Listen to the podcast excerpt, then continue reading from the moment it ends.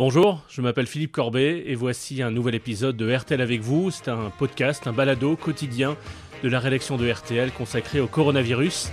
Nous sommes le jeudi 9 avril et c'est le 24e jour du confinement.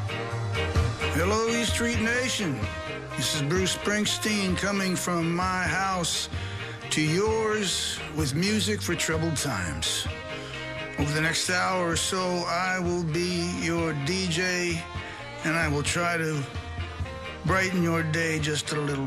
De la musique pour des temps troublés, Bruce Springsteen, de sa maison à la vôtre, confiné chez lui dans le New Jersey, le boss est devenu pour un jour animateur radio. Il a pris l'antenne sur une radio américaine pour passer quelques disques et nous donner du courage, illuminer un petit peu notre journée. Je vous passerai un extrait tout à l'heure à la fin de ce RTL avec vous. Et c'est donc confiné que beaucoup de juifs et de chrétiens célèbrent ces jours-ci des moments importants qui leur rappellent, qui nous rappellent qu'il y a de la lumière au bout du tunnel, que nous avons le pouvoir de surmonter les épreuves. La Pâque juive a débuté hier soir. Pour les chrétiens, c'est aujourd'hui le jeudi saint. Et comme nous l'a raconté Patrick Hisson, la cité mariale de Lourdes, si animée d'habitude la semaine de Pâques, est bien vide. Que le sanctuaire Notre-Dame de Lourdes ne soit plus accessible au public, c'est unique dans son histoire. Et il est difficile de s'habituer à cette ambiance en cette semaine sainte.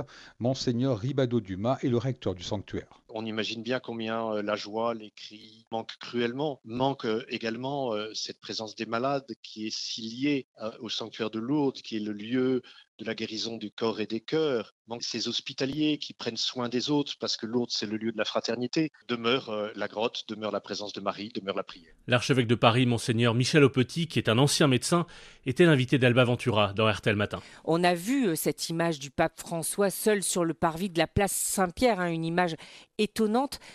Comment allez-vous faire en fait? Justement, l'Église, ça veut dire assembler. Ben, on ne peut pas s'assembler. Mm. Donc, euh, on va faire comme le pape, c'est-à-dire qu'on va faire des cérémonies qu'on va pouvoir diffuser euh, par l'intermédiaire de la radio, de la télévision KTO, etc., pour que les gens puissent participer et communier de chez eux. Euh, communier évidemment spirituellement et non pas concrètement, mais quand même pour que nous soyons en lien, pour que nous puissions quand même vivre cette semaine particulière. Alors il y aura bien sûr les temps habituels d'une semaine sainte euh, de la mort, accompagnement de la mort euh, du Christ au vendredi saint et la résurrection le dimanche. Le jeudi saint, bien le jeudi saint, je monte sur la colline de Montmartre pour bénir l'ensemble de Paris, parce que c'est le jour où le Christ a institué l'Eucharistie, donc le Saint-Sacrement, je vais le prendre, puisque c'est le lieu où on adore le Saint-Sacrement nuit et jour depuis des années. Eh bien, je vais Vous serez tout seul, monseigneur, là, euh, euh, oh, bah, au Sacré-Cœur je, je, serai tout seul. Il y aura peut-être deux ou trois personnes éloignées de moi, mais voilà, on sera très peu nombreux, bien sûr. Mais c'est vraiment un petit peu comme a fait le pape, c'est-à-dire qu'il est tout seul et puis il y a des gens qui sont autour, euh, mais assez éloignés. Quoi. Le vendredi saint, on va pouvoir entrer dans la cathédrale, très peu nombreux, bien sûr, c'est à huis clos. Dans la cathédrale Notre-Dame la cathédrale Notre-Dame, oui, c'est très important. Alors, c'était un message d'espoir. Une cathédrale est effondrée, mais elle vit encore. Quelque part, ça aussi un signe pour notre pays où nous sommes impactés par la mort, la paralysie, mm. toutes sortes de choses. Voilà, on s'en sortira et c'est un peu le signe de, cette espérance. qui n'a pas besoin d'espérance en ce moment?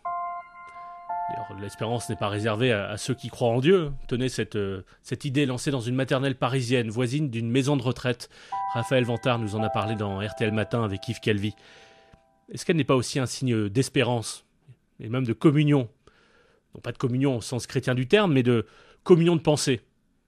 Depuis 15 jours, les enfants de 3 à 6 ans font des dessins qu'ils envoient aux aînés de la maison de retraite voisine. Ils s'écrivent et s'échange des messages. Il a des pinceaux sur la planche, Timothée, 6 ans, grande section, il lui faut terminer plusieurs dessins pour les personnes âgées de l'EHPAD juste à côté de chez lui, la Villa Le Courbe. Il écrit et il dessine d'abord pour euh, Philippe, confiné dans cette maison de retraite. J'ai mis un tout petit peu de noir sur ce dessin. Le soleil, il est jaune. Il y a une pluie de fleurs. Ça peut le faire voyager dans son imagination puisqu'il est en maison de retraite tout seul. Parce qu'à cause du coronavirus, personne ne peut le voir, c'est pour le protéger. Alors comment les résidents de cette maison de retraite réagissent à ces courriers, euh, ces dessins des, enfants qu'ils reçoivent, Raphaël? Impossible, vu les circonstances pour RTL, de rentrer dans cet établissement. C'est donc la directrice de cet EHPAD, Elisabeth Bouchara, qui est allée pour nous recueillir les premières impressions, de la joie, beaucoup d'émotions, quelques larmes chez ses résidents. Simone a reçu un dessin d'une petite Manon. Simone, est-ce que vous aimeriez dire quelque chose à Manon? Qu'on la remercie et que nous avons été très touchés par son envoi. Nous aussi, on pense à elle et on l'embrasse. Elisabeth, la directrice, savoure les moments de joie comme celui-ci sont précieux en ce moment. Autre maison de retraite, en Alsace, où se trouve Georgette. Thomas Soto lui a passé un coup de fil dans RTL Soir. Bonsoir Georgette. Oui, bonsoir. Ce matin, j'ai trouvé que vous aviez une pêche, une énergie formidable. Comment vous faites pour garder le moral comme ça, Georgette? Ben, écoutez, il n'y a pas d'autre solution. Il ne faut pas se laisser aller. Mais est-ce qu'il vous fait pas peur à vous ce coronavirus, Georgette?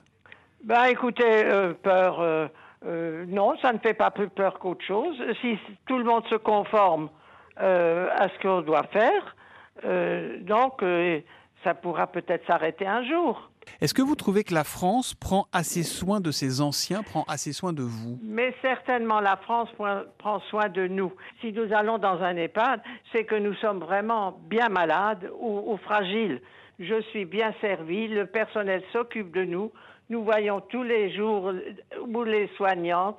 Voilà ce c'est- que j'ai à vous dire. C'est important de saluer aussi le travail fait par tous ces, ces Et personnels je, dans les, dans je les EHPAD. reconnais, je reconnais, elles font du- un beau travail et il faut le faire. Mm. Croyez-moi, il faut le faire. Georgette, vous avez, je crois, 10 petits-enfants et 23 arrière-petits-enfants. Vous arrivez, vous, à garder le contact avec eux dans cette période compliquée? Ben, ben oui, je, je me rappelle parfois des, des noms et puis euh, euh, ils me téléphonent et puis euh, je les vois en photo par, parfois. Hmm. Et oui, et je, je réfléchis parfois les noms, mais, mais je les retrouve tous. Hmm. Et le, le- le petit coup de fil, ça fait du bien C'est important pour vous, pour le moral? Mais bien sûr que c'est important. Ouais. D'ailleurs, je voudrais embrasser tous mes quatre fils et belles-filles, naturellement, mes Mhm. petits-enfants, ainsi que les arrières, toute la tribu. Ça va vous prendre un certain temps, Georgette. Oui, hein, mais non, mais je- vous savez, c'est avec joie que je les reverrai un jour et je leur souhaite une bonne santé et un bel avenir. Hmm. Bon, bah c'est super. Et on peut se permettre de vous embrasser, Georgette À mais je distance? vous en prie, je vous en prie, mais attention, hein. Ah. Attention aux microbes. L'espérance encore dans la voix d'Arnaud Miguet, le correspondant de France Télévisions en Chine qui a été confiné à Wuhan pendant 78 jours et qui nous a raconté la première journée dehors pour les 11 millions d'habitants de la ville. Il y a de la lumière au bout du tunnel, il y a un horizon, et je peux vous dire que les gens se sont précipités pour sortir de cette ville dès minuit, les coups de minuit, au 77e jour. Les barrages de police étaient levés, les gens se sont précipités dans les gares, dans les aéroports, pour quitter la ville. Alors ceux-là voulaient partir parce qu'ils voulaient retrouver leur famille ou retrouver leur lieu de travail. Ça fait quand même un très très long temps de vacances sans travailler et certains n'étaient pas payés. Pour les autres, euh, des balades, des balades au bord de la rivière. On peut toujours pas faire grand-chose dans Wuhan puisque les restaurants, les Mhm. bars, les écoles, les musées, tout ce que vous voulez, tout ça est toujours fermé. Euh, il y a toujours un petit peu de la peur de ce virus. Il y a toujours une peur sur la ville, mais il y a quand même un, quand même un goût de liberté retrouvé. Ce n'est plus une prison à ciel ouvert. J'ai une question qui va peut-être vous, vous sembler un peu bizarre, mais est-ce que c'est inquiétant de revoir les gens sortir? On imagine qu'on passe pas brutalement du, du, dé- du confinement à l'insouciance, quoi. C'est vrai, euh, on a quand même le masque qui rassure, et ça c'est très important pour les gens à Wuhan, et le masque est toujours obligatoire. Les gestes barrières, lorsque vous rentrez quelque part, ne fût-ce que dans un parc, il y a une entrée qui est contrôlée, on vous prend votre température. Où que vous alliez, votre température est prise. Et c'est vrai que les gens restent toujours à distance. Et j'ai une amie puisqu'on a rencontré des gens de toute façon quand Mm. même, et on a contacté des gens, et on a vu des gens ici à Wuhan qui me disaient qu'elle avait une petite fille, et sa petite fille ne veut plus sortir. Elle est bien chez elle, elle veut rester chez elle, elle veut même pas mettre le nez dehors. Mm. Il y a quand même un petit peu un, un syndrome de Stockholm aussi, et finalement, bah, pour certains, on est bien à la maison, mais je crois que la majorité quand même avait hâte de sortir et, et de pouvoir un petit peu se balader euh, librement, sans entrave, même si les autorités recommandent toujours ce soir aux gens de rester chez eux le plus possible.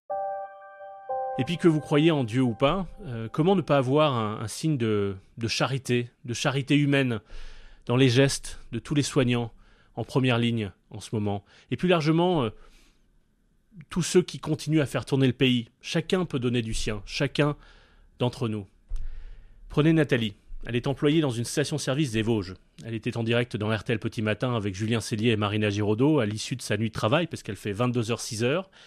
On a entendu beaucoup de routiers ces dernières semaines sur RTL euh, nous appeler pour raconter leurs difficultés depuis la mise en place du confinement, euh, Leur travail est plus essentiel que jamais, et pourtant, euh, certains nous ont raconté en larmes avoir été très mal reçus, très difficile, parfois tout simplement de trouver à manger, de, un endroit pour se doucher, parfois simplement des toilettes. Mais la station de Nathalie, elle, reste ouverte. On reste présent et c'est important parce que c'est vrai que moi je les vois la nuit, euh, c'est plus, il n'y a plus la gaieté quoi, ils sont Ouais, tristes. hein. ouais. Et c'est vrai que l'avantage, c'est ben, je me remercie mon ouais, Monsieur Trichès, mon patron, qui, qui m'a déjà laissé euh, l'activité parce que bon, moi je travaille de nuit, donc si Mm, j'ai mm, plus mm. de travail, c'est pas sûr. évident quoi. Et, et alors, comment vous organisez pour ces sanitaires? Vous les désinfectez? Vous les... Parce qu'il faut Ah prendre oui, des précautions, j'imagine, quand même. passage- À chaque passage, c'est désinfecté. euh, dès que quelqu'un passe aux toilettes, euh, on passe, on nettoie et, et voilà quoi. Puis on fait attention surtout aussi à nous. Ouais, ouais, bien sûr. Ben oui, oui. On a du gel, on a du gel, euh, on se lave énormément les mains, puis et puis on désinfecte tout quoi. hein. Est-ce qu'ils peuvent trouver quelque chose à manger dans votre Bien station-service sûr, on fait Ouais. snacking, frites, euh, steak frites, euh, les croissants, viennoiseries, euh, il y a des panini. Bon, c'est sûr qu'on fait moins de choses que parce qu'il y a moins de monde, mais euh, il y a toujours à manger quoi. Bon, elle est où exactement votre station-service? Parce que c'est vrai que c'est une route est euh, entre- euh, qui, qui, qui est souvent empruntée du côté du, de, de, euh, des chemins, justement, comme vous dites, vers la Suisse et le Luxembourg, que les, les routiers puissent Exactement, avoir entre la Suisse et le Luxembourg, sur la RN57. RN Donc la station, la station Agip. à Gip. Voilà. Et c'est quoi la commune exactement? C'est Saint-Nabord-les-Remiremont. Enfin, Saint-Nabord. Et heureusement, il y en a un peu partout en France, des gens qui ouvrent leurs portes. Par exemple en Normandie, comme nous l'a raconté le correspondant de RTL, Frédéric Veil. Eh oui, et cela on le doit à la patronne des lieux, elle s'appelle Elisabeth Leclerc-Bourget. Son euh, routier est situé à proximité de l'A88 et elle a réorganisé son restaurant en drive et ouvert sa salle de vin à ceux qui le veulent. Nous, on est bien content de les trouver toute l'année. Mais bon, moi, je, je me suis jamais posé la question de savoir si je devais continuer ou pas. Donc, ce qui fait qu'ils viennent choisir, on met tout sur plateau, et puis les règles veulent qu'ils mangent dans leur camion, donc ils mangent dans leur camion, mais ils sont contents parce qu'ils ont un repas chaud. Enfin, vous savez, c'est, du traditionnel, hein. c'est, de, la- nourriture de tous les jours. Hein. C'est, la cuisine à maman. Et puis, euh, ils ont une grande douche, ils ont une douche comme ça pourrait être chez eux. Hein. Et ouais, c'est bien d'avoir des gens comme ça qui pensent à nous, ouais. C'est réconfortant. Voilà, je reviens à Bruce Springsteen. Voici ce qu'il disait dans son émission de radio, confiné chez lui, dans le New Jersey. I think one of the strange side effects L'un des étranges of what effets secondaires de ce que nous traversons, c'est qu'il faut faire appel à element un élément spiritual spirituel have to à travers ces jours. to make it through these days. Whether it's prayer Que ce soit la prière ou juste être ensemble, je ne sais pas. Mais je sais que quand ces jours se termineront, ils se termineront, il y aura comme une célébration religieuse, une célébration spirituelle. Les temps meilleurs arrivent. J'y crois au plus profond de mon âme. Je crois qu'une partie de l'amour qui a grandi, le sentiment d'unité qui a grandi en voyant les gens sortir sur leur balcon pour applaudir tous les soignants qui sont en première ligne, jour après jour, leur courage, leur bravoure est vraiment quelque chose que je n'ai jamais vu auparavant. Des temps meilleurs arrivent. Et dans cette émission, Bruce Springsteen a, a passé justement cette chanson, Better Days, des jours meilleurs. Oh, je sais qu'il y aura des jours meilleurs. Oh, ce soleil va venir à ma rencontre. Puissions-nous jamais verser une autre larme pour aujourd'hui, parce que oh, je sais qu'il y aura des jours meilleurs. À demain pour un nouveau RTL avec vous. Espérons que ce soit un jour meilleur. Oh les gars.